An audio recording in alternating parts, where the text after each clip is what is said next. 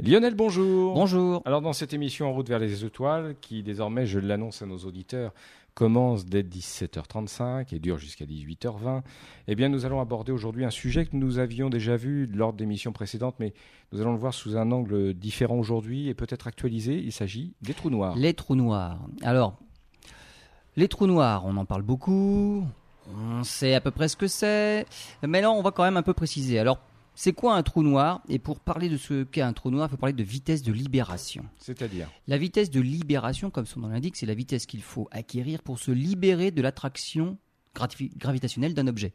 Oui. Alors pour donner un exemple, par exemple, si on veut s'échapper de l'attraction terrestre, il faut envoyer quelque chose à au moins 11,2 km par seconde. Ça veut dire 40 000 km heure. Si on envoie quelque chose dans l'atmosphère avec une vitesse inférieure à 40 000 km heure, inévitablement, il retombera au sol. Ou alors, on arrivera à le mettre en orbite, mais il ne s'arrachera pas à l'attraction gravitationnelle on ne peut pas l'envoyer dans l'espace. Donc ça, c'est la vitesse de libération de la Terre. Cette vitesse de libération, on conçoit relativement, relativement aisément que ça dépend de la masse de l'objet duquel on veut s'échapper.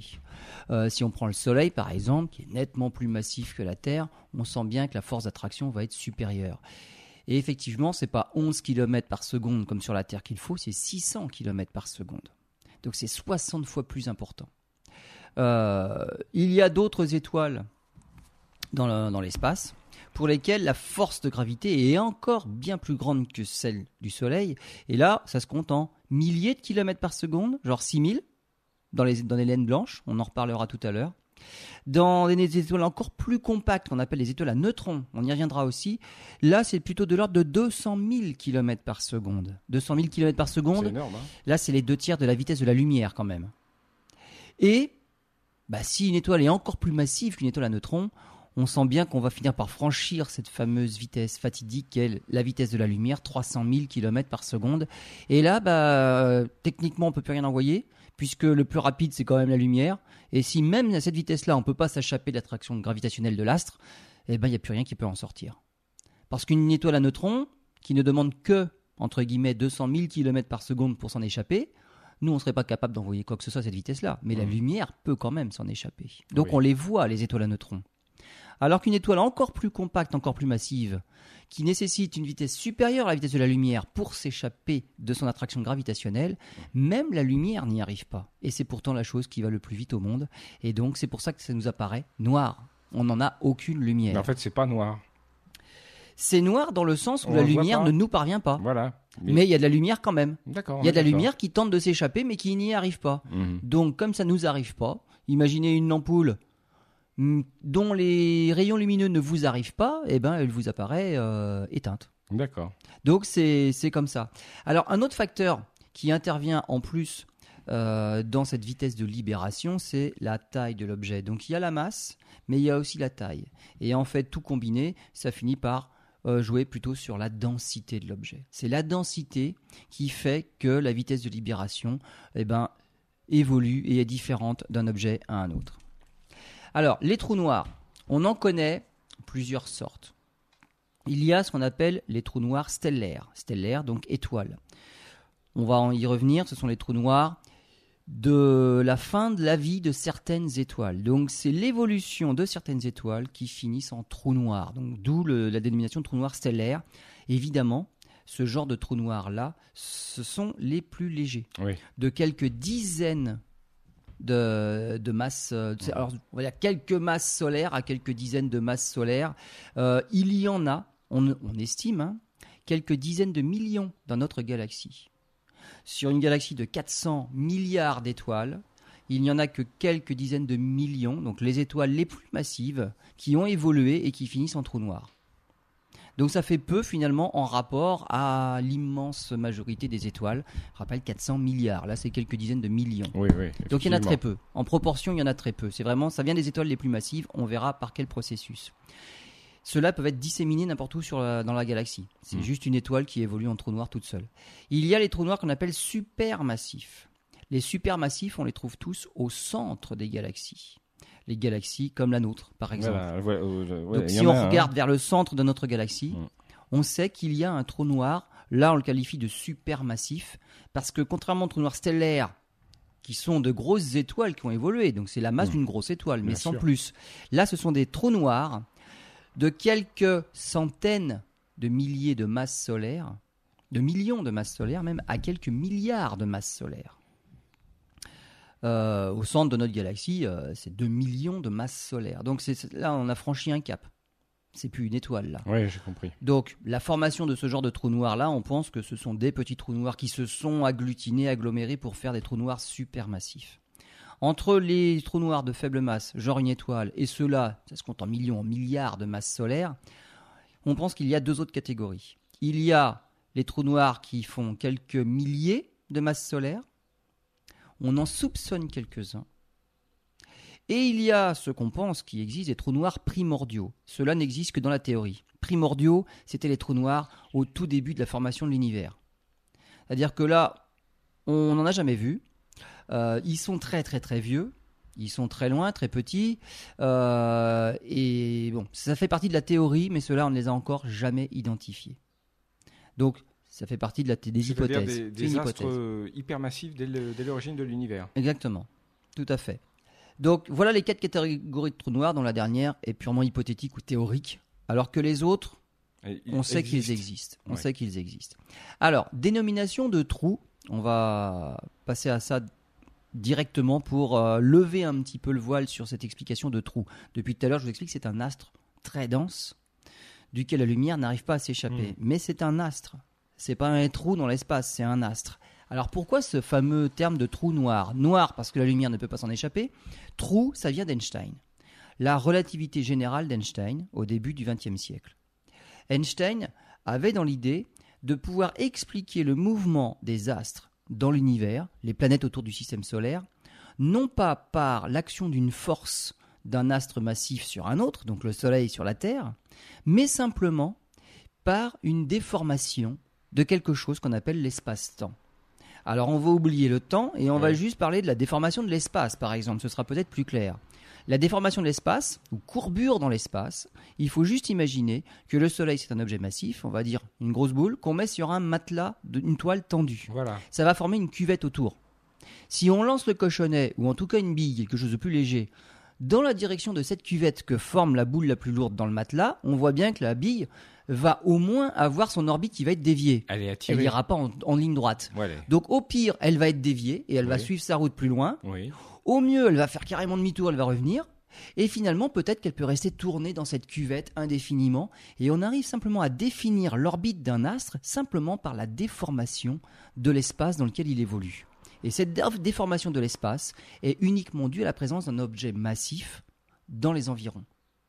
Donc là, on fait plus intervenir une histoire de force de gravitation. C'est Mhm. la déformation elle-même. Donc c'est purement géométrique. C'est ça qui est magique. Oui, oui. La relativité générale, c'est une explication géométrique des lois de Newton. On n'a fait plus intervenir de force, c'est juste la déformation de l'espace. Voilà, c'est pas du C'est de la pure géométrie. pure géométrie. Si on met un astre de plus en plus massif sur notre fameux matelas, la Oui. cuvette va être de plus en plus importante.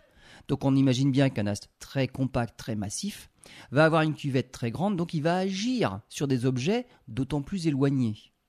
Et à la limite, en extrapolant, un astre qui serait tellement massif qu'il finirait par carrément trouer le matelas, il y aurait un puits gravitationnel aux parois verticales et c'est comme s'il y avait un trou, un puits sans fond. Donc c'est tout simple à expliquer en fait. Mais c'est en fait c'est l'objet qui est tellement massif Voilà. qui va faire carrément un trou dans le matelas. Et tout va s'engouffrer dans ce trou. Et tout, alors tout, pas- non pas forcément. Si on est en orbite autour, toujours dans la cuvette légèrement Oui. déformée, donc suffisamment loin de ce fameux trou, on n'a pas de problème. On peut être en orbite autour d'un trou noir Sans risque. sans risque. Il faut pas trop s'en approcher, c'est tout. Mais le Soleil, c'est pareil. Si on s'en approche trop, on finira voilà. par tomber dessus. Mais c'est pas un trou noir. Mais c'est pas pareil. Mm. Alors qu'un trou noir, évidemment, il va avoir un rayon d'action un peu plus grand qu'une étoile banale comme le Soleil, parce qu'il est beaucoup plus, il attire beaucoup plus.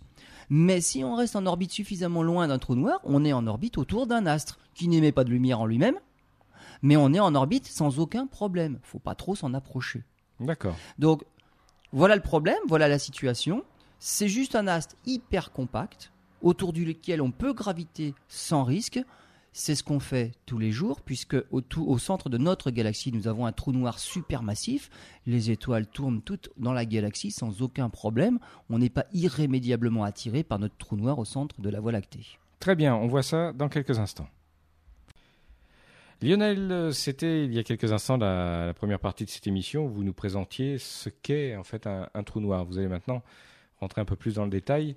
Euh, quel sujet allez-vous aborder? Alors la formation. On La va formation parler trou noir, du oui. trou noir stellaire, Hmm. donc l'évolution des étoiles. C'est le plus commun, c'est ça hein? Voilà, c'est le plus courant, c'est le plus commun. Alors, le plus commun, en tout cas, c'est c'est celui qui est le plus nombreux, puisque nous, nous en avons déjà quelques dizaines de millions dans notre galaxie. Hmm.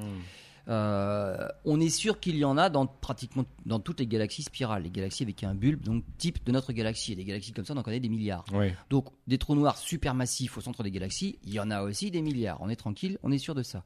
Si dans chaque galaxie, il y a quelques millions de trous noirs stellaires, euh, ou quelques dizaines de millions, ça en fait beaucoup. Donc ça, c'est sûr. La fin de vie des grosses étoiles, on va voir pourquoi ça finit en trou noir. Alors pourquoi Une étoile? Alors une étoile, il faut qu'il y ait quelque chose au départ. Ça ne se forme pas n'importe où dans le pur vide. Il faut de la matière. La matière, ça va être un nuage. Nuage de gaz, un nuage de gaz, d'hydrogène, de poussière. Euh, ça, il y en a plein dans, dans les galaxies. À un moment donné, il faut aussi un élément déclencheur. C'est une onde de choc. Il faut que quelque chose mette ce nuage en mouvement. L'étincelle, enfin, comme l'étincelle, je dirais. Voilà, Enfin, Voilà, les- voilà, l'étincelle qui met le vraiment feu ça, aux mais bon, mais voilà, il, faut, en, en général, une onde de choc. Les ondes Oui. de choc, il y en a tant qu'on en veut, parce qu'en fin de vie, une étoile, ça finit par exploser, gentiment ou pas. Oui. Et cette explosion-là va propager une onde de choc dans l'espace, qui peut mettre un nuage de gaz à proximité en contraction. Donc finalement, l'élément déclencheur, il y en a régulièrement. Donc notre nuage de gaz se met à se contracter. En se contractant, toutes les particules qui le composent finissent par s'entrechoquer de plus en plus. Donc ça, c'est ce qu'on appelle la pression. Donc quand il y a des chocs entre particules, c'est justement la définition de la pression. La pression augmente, euh, la température augmente, le nuage continue à se contracter, rien n'empêche la contraction, parce que là, par gravité, par gravitation, donc tout s'accélère jusqu'au moment où la température est suffisamment importante pour enclencher quelque chose qu'on appelle les réactions nucléaires. Les éléments les plus légers, l'hydrogène, vont réussir à fusionner parce qu'ils seront tellement sous pression et sous haute température que des atomes d'hydrogène vont fusionner pour faire de l'hélium. À ce moment-là, cette réaction-là, qui est la plus simple de toutes dans la physique nucléaire, la plus simple à comprendre, pas à réaliser. On ne sait pas faire des centrales à fusion thermonucléaire Sinon, sur Terre. Sinon, on le ferait déjà. Sinon, on le ferait déjà. Mais en tout cas, c'est la réaction la première dans la nucléosynthèse, dans le tableau des éléments chimiques. Cette réaction-là va générer de l'énergie. On le sent bien, le Soleil nous envoie de l'énergie. Il chauffe. Oui. Eh bien, l'énergie qui est envoyée par le Soleil grâce à cette réaction-là va empêcher le nuage de se contracter davantage. Finalement, il atteint une taille qui va se stabiliser. Elle se stabilise entre les couches supérieures qui voudraient se contracter toujours davantage et les couches inférieures qui ont atteint la température critique pour lesquelles les réactions sont enclenchées et qui rayonnent vers l'extérieur et qui empêchent ces fameuses couches extérieures de s'effondrer davantage. Mm. Donc l'étoile devient stable tant que les réactions s'enclenchent et tant qu'elle produit de l'énergie. Le Soleil en est exactement là. Ça fait 5 milliards d'années que le Soleil convertit de l'hydrogène en hélium. Et tout calcul fait, on- on sait qu'il lui reste encore 5 milliards d'années à produire de l'énergie de cette façon-là. On sera, on sera parti avant, je crois. Il y a des chances. Hein, même la Il y a des Terre. hein, chances. même la Terre. hein. Ouais, voilà. Parce qu'il va un peu changer sa façon de faire en cours de route en plus, donc ça restera pas aussi sympa qu'actuellement. Ce qu'il faut bien comprendre, c'est que il n'y a que les couches intérieures, celles qui sont le plus compactes, qui atteignent la température suffisante pour produire des réactions et produire de l'énergie. Les couches extérieures du Soleil, qui ne sont qu'à 5500 degrés, sont tout à fait inertes. Elles ne servent à rien. Donc il y a toujours une grosse partie d'une étoile qui ne sert à rien, si ce n'est à maintenir la, à maintenir la pression des couches intérieures. Ce que vous nous aviez déjà expliqué pour le Soleil, quand on avait parlé du Soleil. Voilà. Donc pour toutes les étoiles, c'est pareil. Mhm. Il y a une grosse partie de l'hydrogène initial qui ne sera jamais converti parce que l'hydrogène ne se trouve pas dans les couches qui ont les conditions nécessaires à l'enclenchement des réactions nucléaires. Mhm. Pas assez chaud, pas assez de pression. C'est juste de l'hydrogène qui forme une couche supérieure et qui ne fera jamais rien. Donc c'est dans le cœur de l'étoile que tout se passe. Au bout d'un moment, quand l'hydrogène au cœur commence à s'épuiser, les réactions commencent à baisser. Et là, du coup, les couches extérieures commencent à gagner. à nouveau, la contraction va se produire jusqu'à une deuxième étape. Le Soleil, c'est ce qui va se passer dans quelques milliards d'années, mais là, moins que les 5 milliards d'années, dans un milliard d'années, où le Soleil va pouvoir transformer son hydrogène en hélium d'une autre façon. Parce que les couches extérieures, en s'effondrant, vont faire augmenter à nouveau la température. En atteignant ce deuxième niveau, les réactions de transformation d'hydrogène en hélium sont beaucoup plus efficaces. Donc le Soleil produira beaucoup plus d'énergie, toujours avec la même réaction. Il fera plus chaud ici. Mais en produisant plus d'énergie, il va même repousser les couches extérieures. Donc Il y aura beaucoup plus de, de production d'énergie par radiation. Donc le Soleil va gonfler. Et nous, on va griller. Ben voilà, là il fera 1000 degrés sur Terre. Donc faudra aller sur Pluton ou Il Mars. faut aller beaucoup plus loin. Hmm, Même. Mars, Parce il c'est un peu chaud. de- Voilà, ça sera Mais peut-être les satellites de Jupiter, ça serait sympa d'y habiter. D'accord. Donc, le Soleil, toujours en, con- en consommant son hydrogène transformé en hélium, on va dire, il va atteindre deuxième phase pour sa production d'énergie, mais c'est toujours la même chose. Quand l'hydrogène sera suffisamment épuisé au centre pour produire de l'hélium, les réactions vont pratiquement s'arrêter, et à nouveau le cœur va se contracter, puisqu'il sera écrasé par la pression des couches extérieures, et là la température augmente à nouveau, et on arrive dans une troisième phase, et là c'est l'hélium qui se transforme en carbone et ainsi de suite. Pendant que l'hélium se transforme en carbone, produit l'énergie, le soleil est à nouveau stable. Mais ça va de plus en plus vite. À partir de là, ça va très vite. Lorsque le cas, l'hélium s'épuise et peut plus se transformer en carbone, pareil, les réactions commencent à diminuer, les couches extérieures appuient à nouveau sur le cœur, qui la température augmente à nouveau, et là le carbone se transforme en oxygène, puis on transforme en azote, et ainsi de suite. Alors pour le Soleil, ça s'arrêtera à peu près là. Oui. Et il y a un moment où il restera juste un cœur très compact Mais très chaud. très chaud, très dense, mais pour lequel on pourra plus tirer plus d'énergie. Les couches extérieures ne seront plus assez massives, finalement le Soleil n'a pas assez de masse initiale Oui. pour aller compacter davantage pour atteindre encore autre chose. Ça s'arrêtera à cet endroit-là. Et donc là, les couches extérieures vont se compacter un peu, vont rebondir sur ce noyau de matière très dense et vont rebondir gentiment dans l'espace. Donc le Soleil va éjecter les couches extérieures, toujours d'hydrogène, qui n'ont jamais rien fait depuis le début. Et qui sont toujours là. Et ça forme une nébuleuse. Voilà. Voilà, donc ça va gentiment être expulsé dans le système solaire. Ça va faire une jardinière. Et ce qu'il reste, Une pépinière. par exemple, et ce qu'il reste, c'est quelque chose qu'on appelle une naine blanche. Voilà. Alors la naine blanche, pour vous parler de la densité d'une naine blanche, c'est de la matière ultra compacte. 1 cm3 de matière, c'est une tonne. Donc vous imaginez, un centimètre cube, bah, c'est quoi? C'est une cuillerée à soupe. Une cuillerée à soupe de, de matière, c'est une tonne de matière. On ne peut pas soulever sa cuillère à soupe. Pas possible. Donc c'est de la matière très dense. Mais finalement, ça s'arrête là pour donc la très très grande majorité des étoiles. Si l'étoile est plus massive encore, les couches extérieures vont être capables, avec toute leur masse, de compacter davantage ce cœur, qui va pouvoir continuer ce qu'on appelle la nucléosynthèse, donc la fabrication d'éléments de plus en plus lourds, jusqu'au moment où l'étoile va commencer en son cœur à faire du fer. Le fer va se fabriquer. Le problème, c'est qu'avec le fer, on ne peut pas aller plus loin. Du fer, on ne tire aucune énergie. C'est l'élément le plus stable de tous. Mais le, le cœur de fer va s'agrandir, s'agrandir, il va commencer à grossir. Mhm. Lorsque le cœur de fer atteint une certaine masse, il va être compacté par les couches extérieures. Lorsqu'il atteint 1,4 masse solaire, donc juste ce cœur de fer là, il va être, il va s'effondrer sur lui-même, mais brutalement. Quand je dis s'effondrer sur lui-même, c'est au niveau atomique que ça se passe. Oui. Les atomes, il y a un noyau, il y a un noyau de fer. Autour du noyau de fer, il y a des électrons. Il y a un gros vide entre un noyau et des électrons. Un énorme vide. Si on enlevait tout ce vide qu'il y avait dans les atomes, on serait mais ratatiné à pratiquement rien. Donc en fait, dans la nature, c'est beaucoup de vide.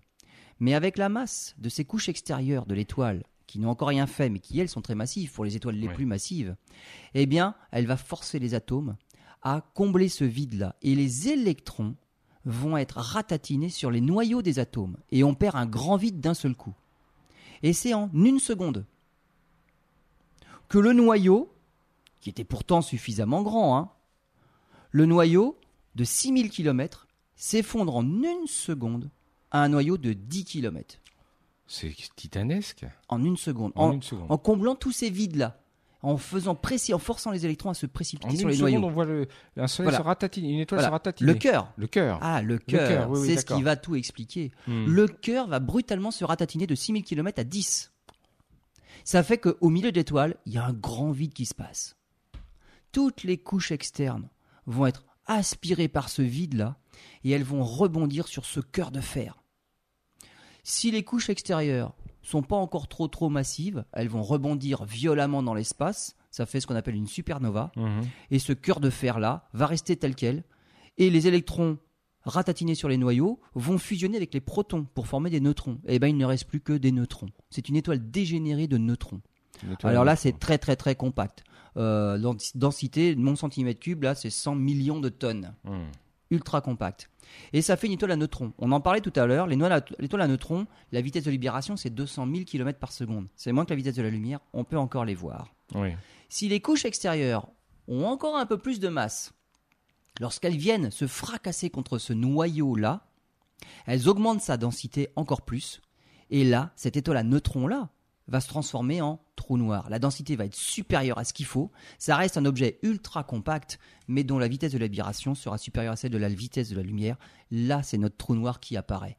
Évidemment, les couches extérieures rebondissent dans l'espace. À nouveau, une supernova, mais encore plus violente que l'autre. Voilà la naissance des trous noirs stellaires, la fin de vie des étoiles ultramassives. Très bien. On poursuit dans quelques instants. Lionel, maintenant nous allons euh, passer à la partie qui va nous permettre euh, de comprendre comment observer les trous noirs.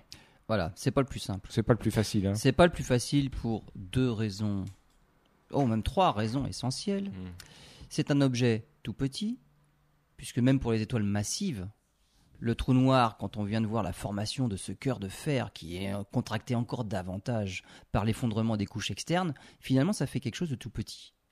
Et typiquement, la taille d'un trou noir, c'est trois fois, en kilomètres, c'est trois fois sa masse en masse solaire. C'est-à-dire qu'un trou noir qui aurait la masse du Soleil, là c'est vraiment très très limite, hein, c'est la limite inférieure, ça ferait presque même pas un trou noir. Mais on va dire en exagérant un petit peu, un trou noir d'une masse solaire fait 3 km de rayon. Oui. Un trou noir de deux masses solaires, oh, ça va être plus lourd, ça fait- quand même lourd, deux fois la masse du Soleil, oui. c'est 6 km de rayon. Un trou noir de 10 masses solaires, un gros trou noir stellaire déjà ça, 30 km de rayon. C'est quelque chose de ridiculement petit. Oui. Donc ça va pas être facile à observer, c'est tout petit. Là, quand on regarde une planète avec nos instruments, on regarde Jupiter, c'est 143 000 km. On a, bon, on a de quoi voir. Là, un trou noir, parmi les plus gros trous noirs stellaires, On ça pourrait- se compte en dizaines de kilomètres, Ouais, pas, donc- pas en centaines de milliers. Mm, mm, mm. Ça veut dire que c'est un objet très petit dans l'espace. Deuxième problème, l'évolution d'une étoile. L'étoile la plus proche est à 4 années-lumière. Et puis les étoiles que l'on voit dans le ciel, ça se compte en dizaines, centaines, allez, milliers d'années-lumière pour les plus brillantes qu'on voit encore, mais c'est vraiment les plus éloignées. Ça veut dire que ce sont les objets très, éloignés. Jupiter, c'est 140 000 km, mais à 800 millions de kilomètres. On compte pas en années-lumière. Là, un trou noir, c'est quelque chose de tout petit, mais ridiculement petit, qui va se retrouver minimum à plusieurs années-lumière. Donc très loin. Mm. Et troisième facteur, bah c'est noir. Ça va pas aider pour la détection. Oui, donc c'est pas ça n'émet pas trop de lumière. Voilà. Donc ça fait trois choses qui n'aident pas à l'observation directe. On Mais peut le dire comme même. ça. Mais on peut quand même. Il n'y a pas que la lumière qui joue. Alors, bah, il en faut quand même un peu. Il Ouais. en faut quand même un peu. Alors, si on parle de, euh, de résolution, c'est-à-dire un instrument qui serait éventuellement capable d'observer un trou noir.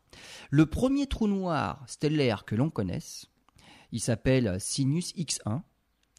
Euh, C'est il fait, hein. c'est tout à fait, tout à fait, Sinus X1. Euh, il fait 100 km de diamètre et il est situé à 5000 années-lumière. C'est-à-dire c'est quelque chose qui est très très loin.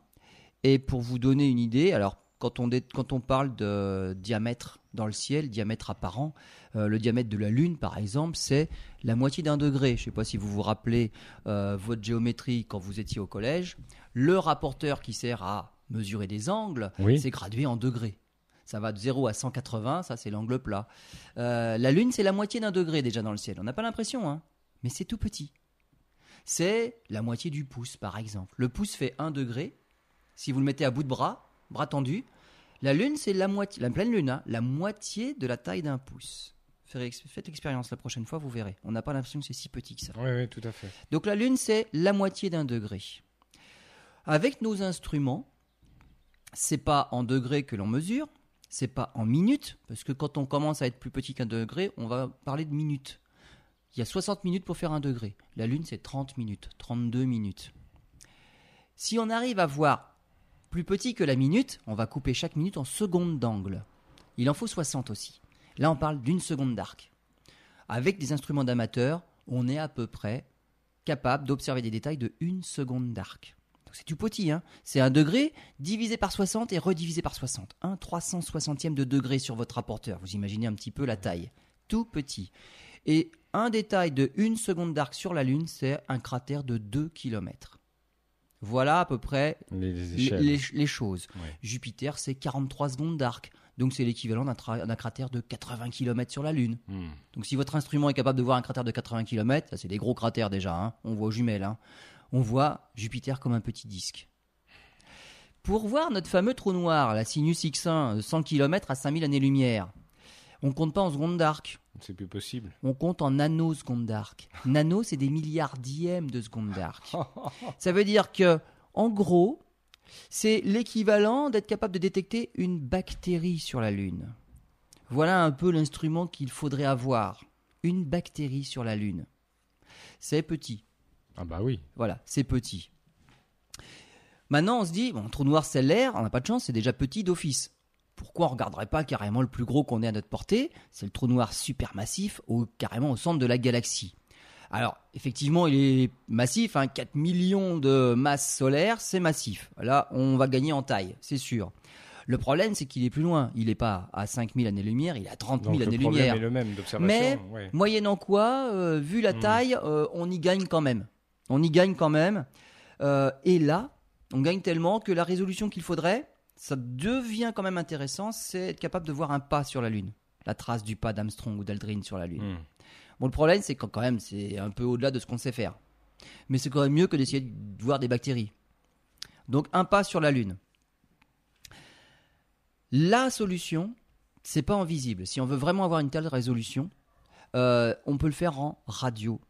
Donc, des antennes radio pour écouter.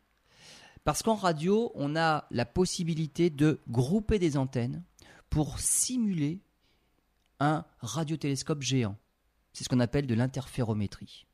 C'est-à-dire qu'on va combiner les signaux de différentes antennes en un seul signal qui contient beaucoup plus d'informations et un signal beaucoup plus résolu. Mais il faut être capable de le faire. Hmm. On n'est pas capable actuellement de le faire, en visible hmm. parce que la longueur d'onde est trop courte. Il faut faire des réglages, mais vraiment euh, très très très fins, très pointus, qui dépendent de la longueur d'onde. Dans le visible, les longueurs d'onde sont très petites. Là, c'est très très limite. On a du mal encore. On commence, hein. On commence. Euh, dans l'infrarouge, on y arrive. Dans le visible, c'est plus dur. Mais en radio, les longueurs d'onde sont plus grandes. Et là, ça marche depuis des années. Et ça marche tellement bien, c'est qu'on arrive à combiner les ondes radio de radiotélescopes sur des continents différents.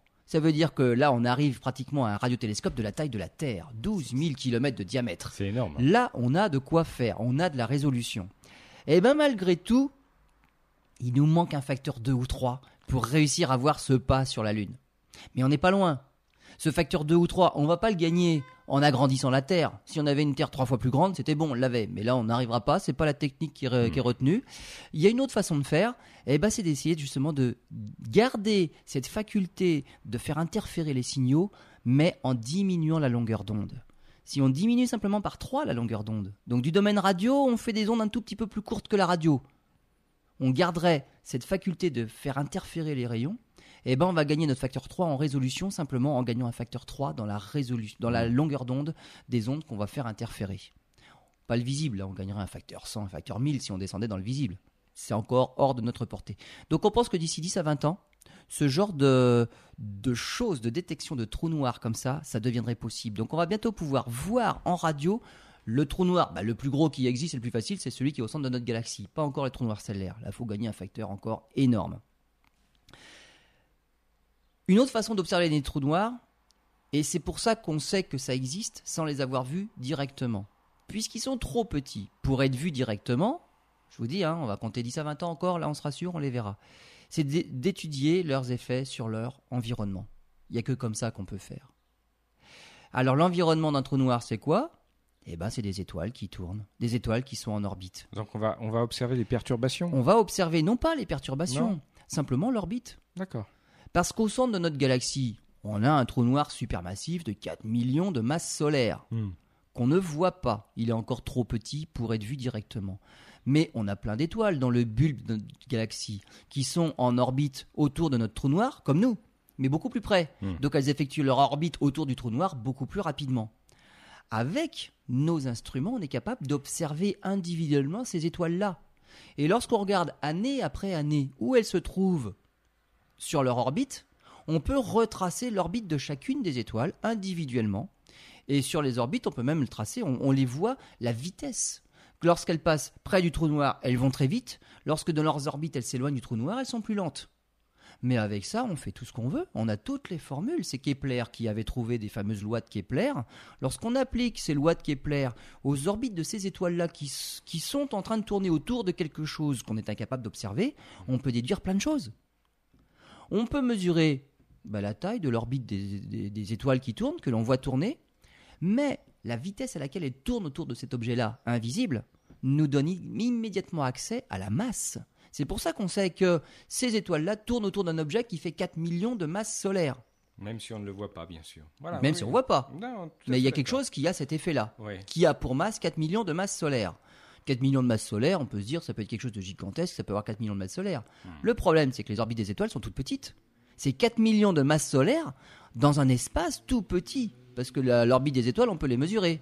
Et là, quand on fait justement la formule et on essaye de ratatiner ces 4 millions de masses solaires dans le peu d'espace qu'il y a dans les orbites de ces étoiles-là, eh ben on se dit, bah forcément, c'est un trou noir. Il n'y a rien qui peut être aussi petit ou aussi massif. Bien sûr. Donc tout ce que l'on voit actuellement, c'est les effets secondaires, donc les effets du trou noir sur ce qu'il y a autour de lui en orbite. Ces étoiles-là ne tombent pas sur le trou noir, elles sont en orbite. Oui, oui, Elles tournent autour suffisamment loin Mhm. pour ne pas s'effondrer dessus.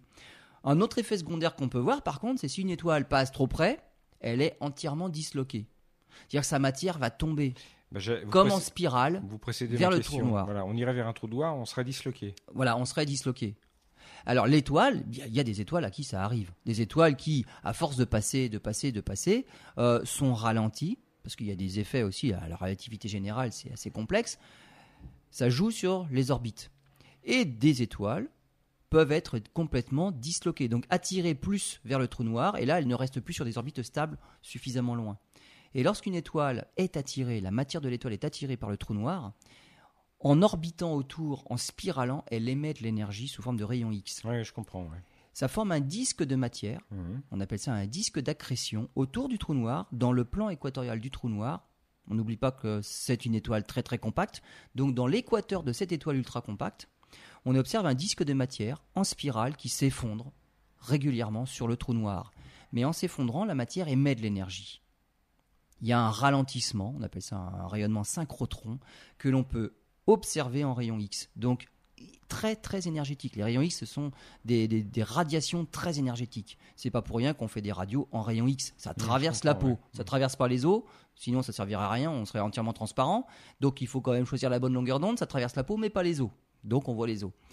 Donc, ce sont des rayonnements très énergétiques. Et ben, on peut observer la matière autour, sur ces fameux disques d'accrétion que l'on observe autour de certains trous noirs.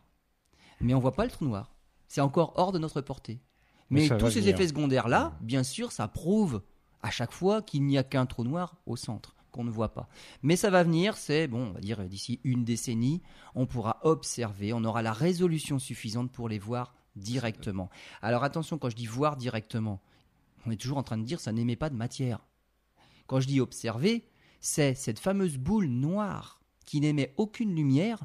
On la verra par exemple sur un fond étoilé. Ce trou noir, il, va, il peut passer devant une étoile Oui. et on verra le petit point noir du trou noir sur le fond de l'étoile, sur le disque d'une autre Mmh, étoile. C'est ça qu'on verra. Mmh. Actuellement, on ne peut pas voir ce fameux petit point noir sur une étoile parce qu'il passe devant. D'accord. On tourne autour du trou noir dans notre galaxie. Les trous noirs stellaires sont en orbite dans notre galaxie. Il peut arriver qu'un trou noir passe devant une étoile. On, si on était capable, avec une bonne résolution, on verrait ce petit trou noir, ce petit point noir passer devant une étoile.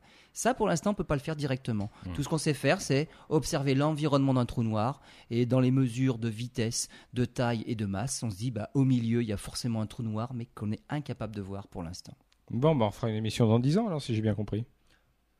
On en fera une autre avant pour voir ce qui se passe. Si on était en orbite autour d'un trou noir, il y a des choses intéressantes. Voilà, c'est ça. ça. Et alors ça, par contre, par rapport, pour terminer, par rapport à la science-fiction, euh, il n'y a pas cette idée où on est aspiré par un trou noir, on se retrouve dans un autre monde et c'est pas possible. ça. Voilà, là, ça restera de la science-fiction. C'est de la Non, science-fiction. non, alors on va, on va faire, on va comparer par rapport à ce qu'on ce qu'on voit dans les films de oui, science-fiction. oui, voilà. Euh, on a parlé récemment des effets particuliers de la mécanique quantique, de la Oui, physique tout à quantique. fait, oui. Eh bien, si on s'approche d'un trou noir, il y a des effets tout à fait équi- alors, équivalents, on va dire, dans l'insolite. Hmm. C'est-à-dire que c'est contre-intuitif et tout ce que l'on voit dans les films de science-fiction, c'est l'inverse de ce qui se passerait dans la réalité parce que c'est tellement aberrant que ça représenterait pas ce qu'on a envie de voir.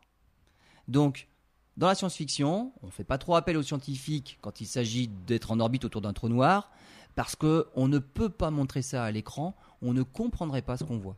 Très bien, bah, on verra ça dans une autre émission. Merci Lionel, à bientôt.